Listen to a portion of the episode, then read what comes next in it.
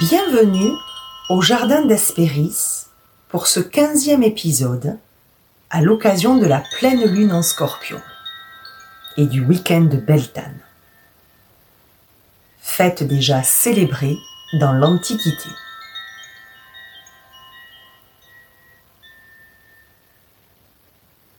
Aujourd'hui, on va commencer par parler d'Orion et nous comprendrons le lien qu'il entretient avec le signe de cette pleine lune.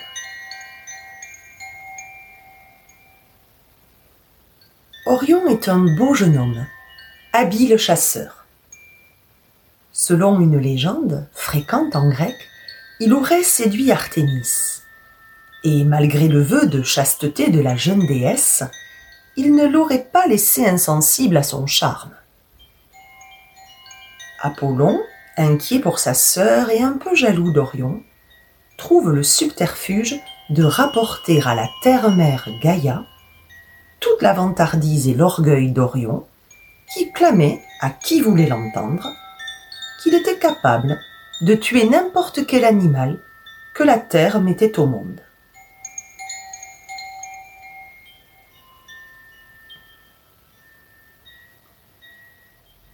Gaïa exauça Apollon et créa un gigantesque scorpion pour piquer et atteindre Orion. Ce dernier se réfugia dans la mer. Apollon montra au loin à Artémis cet homme qu'il présenta comme un ennemi, et il mit au défi sa sœur de le cribler de flèches malgré la distance. Artémis, très fière et ne voulant pas se montrer faible ni inférieure à son frère, releva le défi. Et elle atteignit Orion sans savoir qu'il s'agissait de son bien-aimé. Lorsqu'elle alla dans les flots à la rencontre de cet individu, elle s'aperçut que c'était bien Orion qu'elle avait tué.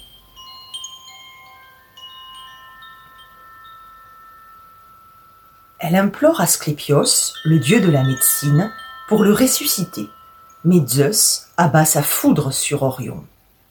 Artémis supplie alors son père de le fixer au ciel parmi les constellations avec à ses pieds son chien de chasse, afin qu'Orion reste à tout jamais visible et présent pour Artémis, éclairé par la très lumineuse étoile de Sirius elle fut exaucée, et ainsi la constellation du scorpion naquit, avec Orion à tout jamais poursuivi par le scorpion.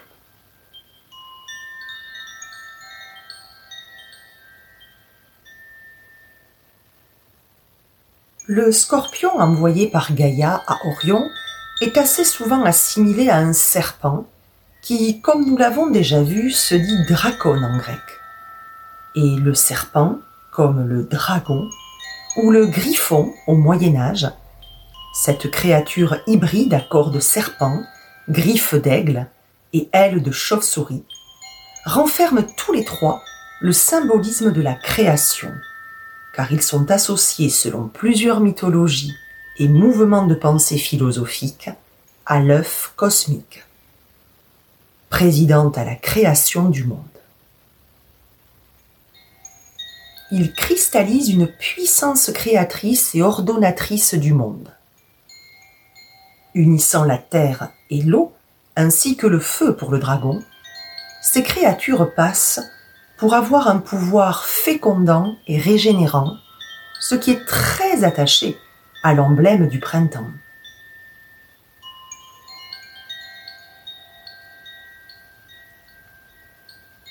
Le serpent, comme le dragon, symbolise la transmutation, la transformation, la nouvelle peau, comme la nouvelle énergie si nous pensons au serpent de la Kundalini par exemple. Mais rapidement, ils deviennent des créatures violentes et cruelles, incarnant le mal dans la symbolique chrétienne.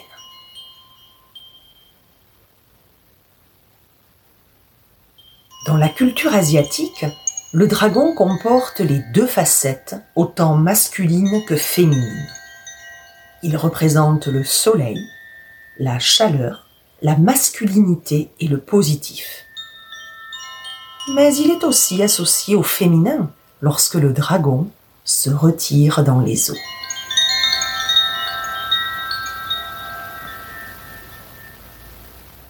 Chez les peuples du Nord, il symbolise la vaillance et la puissance. Chez les druides, la constellation du Serpentaire était vue comme le seuil du nouvel an marquant l'entrée du soleil en scorpion. Ainsi, la symbolique de cette pleine lune en scorpion, avec ses dérivés du serpent et du dragon selon les légendes, nous amène à nous retrouver aux portes de la fête, du sabbat celte, de Beltane, qui sous un autre nom apparaissait déjà dans l'Antiquité, de la toute fin avril à tout début mai, du 30 avril au 1er mai jusqu'au 2 mai même chez les Celtes. Ou encore, Beltane se retrouve sous le nom des Floralia chez les Romains, qui le célèbrent du 27 avril au 3 mai.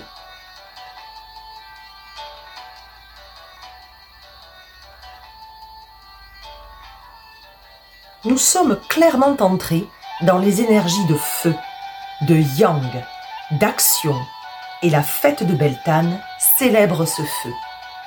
Depuis l'Antiquité, cette fête célèbre la fin définitive de la période sombre et froide de la roue de l'année et l'entrée dans la pleine lumière.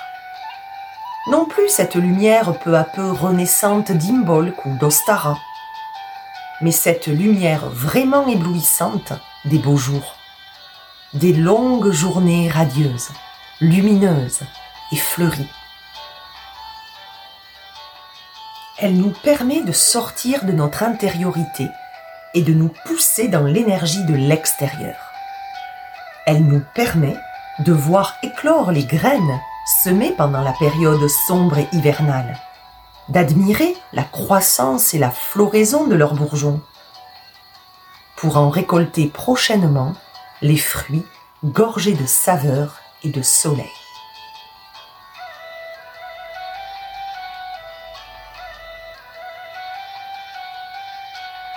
Beltane, c'est la fête du feu, du feu intérieur, de la vitalité irradiante, de la lumière solaire qui a pris le pas sur les ténèbres de l'hiver. Son nom vient de Bélénos, un dieu gaulois aux caractéristiques de divinité brillante, resplendissante, rayonnante, brûlante. Il est assimilé chez les Grecs comme les Romains au jeune dieu du soleil, Apollon. De grands feux sont allumés autour desquels on dansait pour simuler la course du soleil et la renaissance de l'énergie vitale, de cette belle énergie ascensionnelle. C'est la saison des amours, de l'union, de la reproduction des espèces animales. Les engagements pris à Beltane passaient pour irréversibles et définitifs, marquant la confiance solide et déterminée dans l'avenir et dans la destinée de chacun. En ce jour, chez les Grecs et les Romains, était fêté le passage du jeune dieu Pan, dieu des bois et des forêts. En jeune homme exalté et galvanisé par les énergies qui le parcourent et le transforment en Apollon. Et c'est la clé de voûte de Beltane que cette union du masculin et du féminin, du dieu cornu à la déesse de la fertilité. Ils tombent amoureux et s'unissent en s'allongeant dans une prairie verdoyante et fleurie. La déesse tombe enceinte du dieu. Il s'agit vraiment de profiter de cette occasion pour unir et harmoniser les deux polarités, masculines et féminines.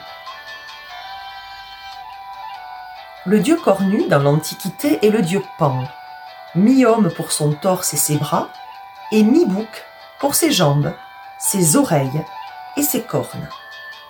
Il est le dieu pastoral des bergers et des troupeaux et il est fêté pour assurer la fertilité et la fécondité. Cernunos est le dieu Cer, la divinité la plus ancienne et la plus célèbre de Gaule celtique. Il porte le bijou emblématique des Gaulois, le torque, souvent accroché à ses bois. Il est représenté assis en tailleur.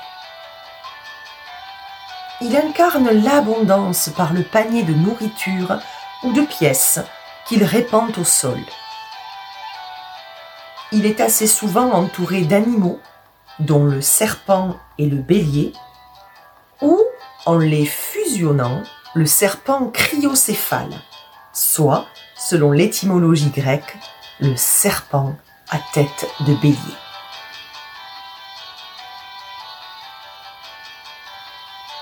Beltane fête de l'union, de la fertilité, de la fécondité, de la sensualité et de la sexualité, du feu de la passion, du feu de la purification et de la guérison. Et au 1er mai, s'offrir un brin de muguet avec les meilleurs vœux, c'est se souhaiter protection, amour, joie, guérison. Les clochettes de muguet comme porte-bonheur dans tous les domaines de la vie. Beltane, fête du mariage, de l'amour, de la joie, des énergies de vie, des couleurs, des notations sensorielles, de la musique, du chant, de la danse, des fleurs et de la magie. On avait coutume d'accrocher des vœux aux arbres avec des rubans colorés. Les couleurs sont déclinées autour du vert, du rouge, du jaune, du blanc et du rose associés au printemps. Tout comme les notations olfactives sont à rechercher du côté des touches fleuries, fraîches et sucrées, comme la rose, le muguet, le chèvrefeuille, la glycine, la violette et le tout premier jasmin. Mais aussi le lierre, comme végétal favori de la fête, pour tresser des couronnes végétales et fleuries dont on s'ornait la tête pour célébrer Beltane et participer à ses festivités. Il était de tradition de pratiquer le tissage et le tressage, toujours en lien avec le croisement de matières pour confectionner un nouveau produit et célébrer l'artisanat. Chez les Gaulois, Bellissama, dont le nom signifie la très brillante, parallèle féminin de Bélénos, toujours en lien avec cette notion de lumière, était assimilée à la Minerve des Romains, donc Athéna grecque, mais aussi à la déesse du foyer, Vesta ou Estia, gardienne du feu sacré. Ainsi, tous les métiers artisanaux qui se servaient du feu, toutes les gardiennes de la flamme sacrée, de la cité ou du foyer, mais aussi toutes les tisserandes, étaient à l'honneur en cette fête précisément. Bellissama protégeait autant les métiers du tissage et de l'artisanat que les beaux-arts, mais aussi les plantes et les sources qui activaient le processus de guérison. Elle avait aussi la fougue des combats. Elle est à bien des égards semblable à Athéna, comme nous l'avons vu dans le précédent épisode. Dans l'Antiquité, Flora comme Maya sont les déesses du printemps célébrées pour cette fête de fin avril début mai, les Floralia chez les Romains. Maya est la sœur aînée des sept Pléiades, apparentées à la constellation du même nom, formée de sept étoiles qui veillaient aux semailles et aux plantations de mai à novembre. Elle est la mère d'Hermès, conçue avec Zeus. Maya personnifie l'éveil de la nature au printemps et elle est honorée le 1er mai par une cérémonie, une procession, des danses et des fleurs. Elle donne étymologiquement son nom au mois de mai. Elle ne peut qu'évoquer la magie de la fête de Beltane.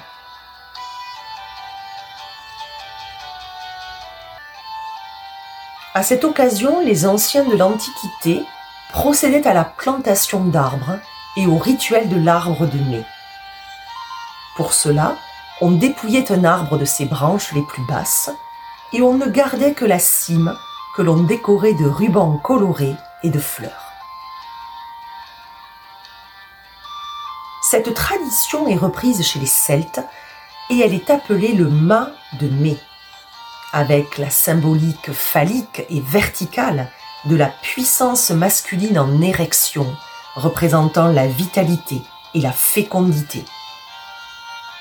On dansait autour de cet arbre décoré de rubans colorés ou autour d'un poteau représentant le tronc d'un arbre planté au centre du village.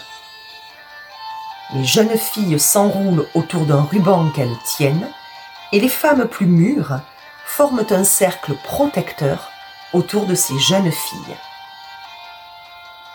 On brûlait le tronc ou le poteau de l'année précédente comme signe d'un nouveau cycle qui débutait. Ce rituel est également pratiqué dans la tradition amérindienne appelée fête de Sagabone et se retrouve notamment au Québec où il est possible de participer à Sagabone. Des rubans de couleur représentant les quatre directions sont choisis par les membres participant aux festivités et sont accrochés par chacun aux branches d'un arbre choisi. En fonction de la couleur choisie par les participants, ceux-ci demandent à la nature de les guider à continuer leur marche sur la roue de la médecine.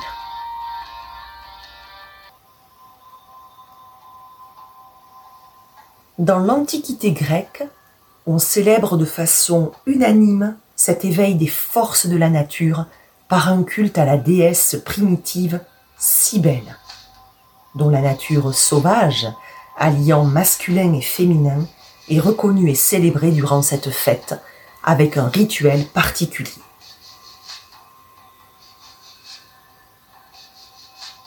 Son culte renferme une part importante de violence et d'animalité qui caractérise aussi sa mythologie.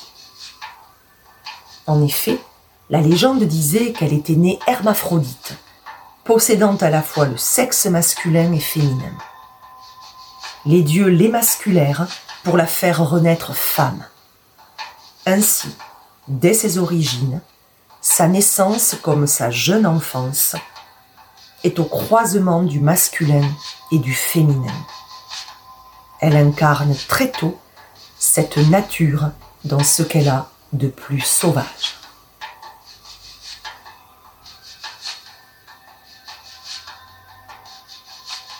Élevée par des lions, elle est toujours accompagnée de fauves. Fascinante et mystérieuse, ses cultes s'appellent des mystères et elle y aurait même initié Dionysos.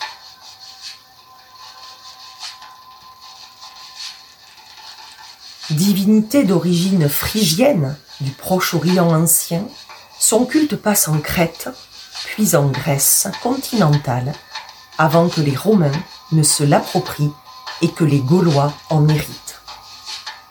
Elle est l'équivalent de Rhea chez les Grecs, assez souvent associée aussi à Déméter, Cérès chez les Romains. Déesse de l'agriculture, du grain et des céréales.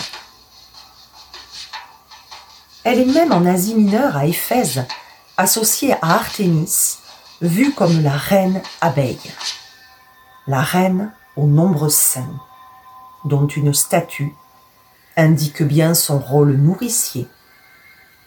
Souvent représentée dans une robe brodée, de fleurs colorées, entourées d'abeilles et de lions.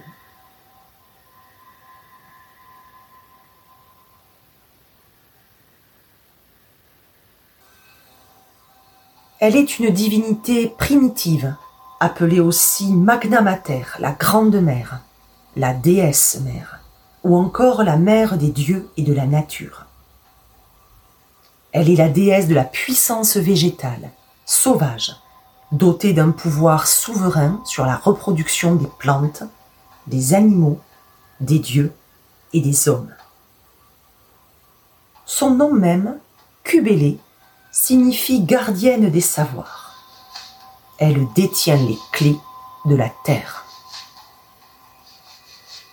Tout évoque Beltane dans ses attributs, dans ses offrandes, dans le déroulement de son rituel musical et chanté, et même dans la relation sexuelle que Beltane favorise. Lors de son culte, on imprime beaucoup de rythme et de bruit dans les chants, la musique et la danse, avec les tambours et les cymbales, jusqu'à provoquer une transe extatique dans l'assemblée des participants. Les offrandes qu'on fait à Cybèle sont à base de miel, de rayons de miel. Et les végétaux symboliques de cette fête sont la bruyère, qui fournit un bel espace de butinage aux abeilles, la violette, la myrrhe, et comme fruit, on retrouve la pomme et la grenade, symbole de fertilité. Comme arbre fétiche du culte, on retrouve la solidité et la robustesse bien enracinées du chêne, et le sapin ou le pin, pour leur forme phallique, sont ornés de rubans et de fleurs pour l'occasion. On associe alors à la forme masculine du pin la féminité gracieuse des fleurs. L'aubépine, quant à elle, est favorisée pour les cultes de divinité symbolisant la fertilité, l'union, le mariage, tout comme on retrouve la fleur d'aubépine en emblème de Beltane. En effet, dans l'Antiquité, l'aubépine, alba spina en latin, signifie l'épine blanche, et le nom générique en grec se traduit par force et vigueur. L'aubépine est reliée dans de nombreux rites aux cérémonies du mariage, de l'union, symbolisant l'arbre de la chasteté, de la pureté, de la virginité et protégeant du mauvais sort. En Grèce, la porte de la chambre nuptiale était ornée d'une branche d'aubépine en guise de porte-bonheur. Chaque convive en apportait une branche pour l'offrir aux futurs mariés. Les Romains gardent cette tradition car les mariés agitaient un rameau d'aubépine en conduisant la mariée vers la chambre conjugale. En Irlande, l'aubépine est tressée en guirlande pour orner les maisons lors de la fête de Beltane. On dit que c'est le refuge des fées.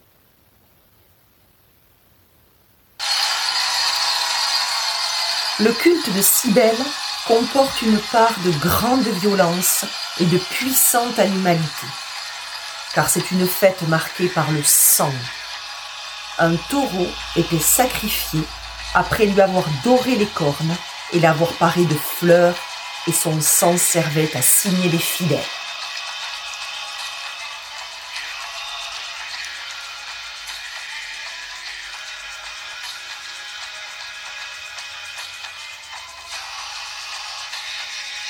Le sang du taureau passait pour transmettre des messages spirituels très élevés. Il était considéré comme aussi vigoureux que celui du lion. Il passait pour régénérer et faire renaître à l'éternité le corps, comme l'âme du participant qui était aspergé de ce sang. De vieilles croyances à travers le monde ancraient le sang, la moelle et les germes du taureau comme permettant de faire naître animaux et végétaux. Le taureau est à la fois associé à la fécondité comme au feu de son tempérament et au masculin de sa morphologie robuste, solide, ancrée. Le motif de ses cornes a été repris dans l'objet du labris qui représentait les deux côtés, masculin, féminin très en vogue dans la civilisation grecque primitive des Minoens, où la parité homme-femme est exemplaire. Nous voyons bien que le taureau est parfait pour un rite qui unit les polarités. Les prêtres qui officiaient lors de cette célébration étaient uniquement des eunuques pour correspondre à Cybèle hermaphrodite lors de sa naissance, mais aussi pour rappeler son épisode amoureux et malheureux avec un beau jeune homme appelé Attis. Ils avaient même coutume d'aller jusqu'au bout de la féminité en s'habillant avec des robes couleur safran, symbole de fertilité dans l'Antiquité. Ils arboraient des pendentifs, se maquillaient et portaient les cheveux longs. Le même type de prêtre transgenre se retrouve dans le culte célébrant la déesse Ishtar dans la culture mésopotamienne. C'est la déesse Inanna chez les Sumériens, déesse de la fertilité et de l'amour physique tout autant que de la guerre.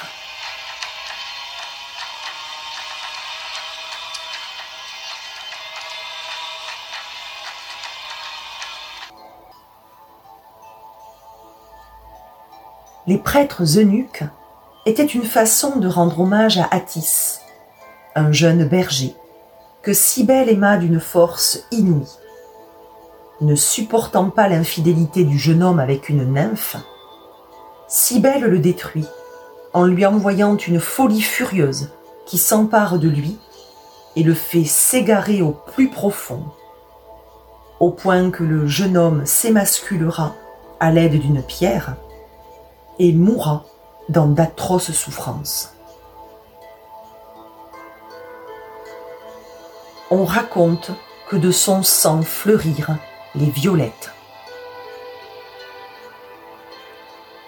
Cybèle ne s'en remit jamais et lui offrit le pain en guise de commémoration pour sa forme phallique, rappelant la terrible mutilation d'Atis. Et c'est en l'honneur de cette tragédie que les prêtres de Cybèle se mutilent, et c'est également pour rendre hommage à Attis qu'un pain était dressé au centre de l'espace sacré du rituel de Cybèle, et qu'il était décoré de violettes. Ainsi était symbolisée l'union du pain et de la fleur, mais aussi la végétation toujours renaissante au printemps.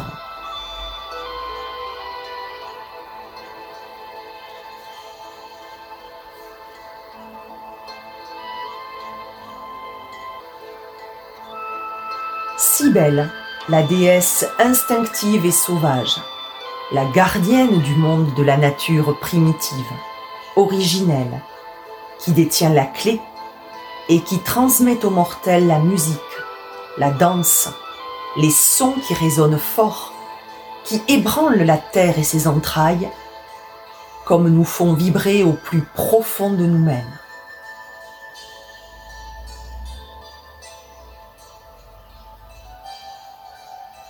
Si belle dans cette fin avril aux portes du mois de mai, où la nature se déploie et le besoin de marcher pieds nus, de fouler l'herbe, le sable, la terre, se fait profondément ressentir dans notre chair.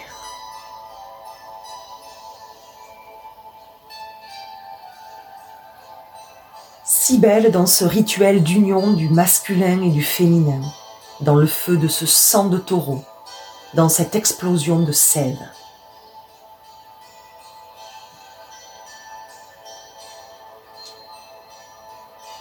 Beltane, la fête du feu, la fête de l'union entre le masculin et le féminin,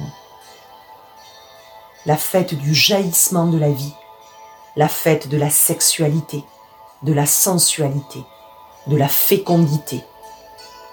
Beltane, la célébration des fiançailles et des mariages.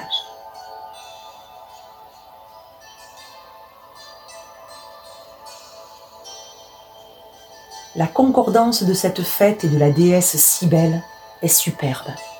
C'est en pleine adéquation avec cette pleine lune en scorpion qui nous éclaire dans nos profondeurs, dont les énergies puissantes et décuplées nous invitent ardemment aux émotions fortes et profondes, aux expériences intenses de vie, de jouissance, de plaisir.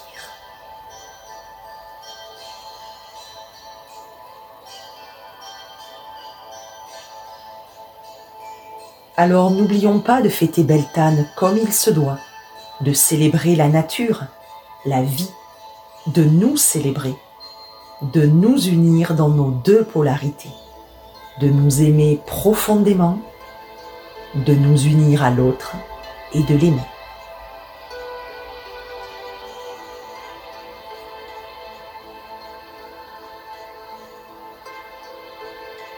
D'autant plus que nous sommes entrés dans la saison de l'amoureuse, archétype qui sera au cœur de notre prochain épisode pour la nouvelle lune en taureau le 11 mai prochain.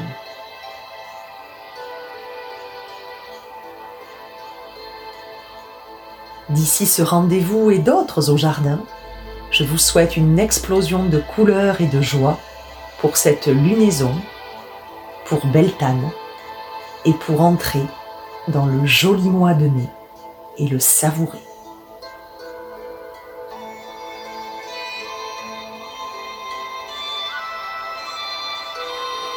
À très vite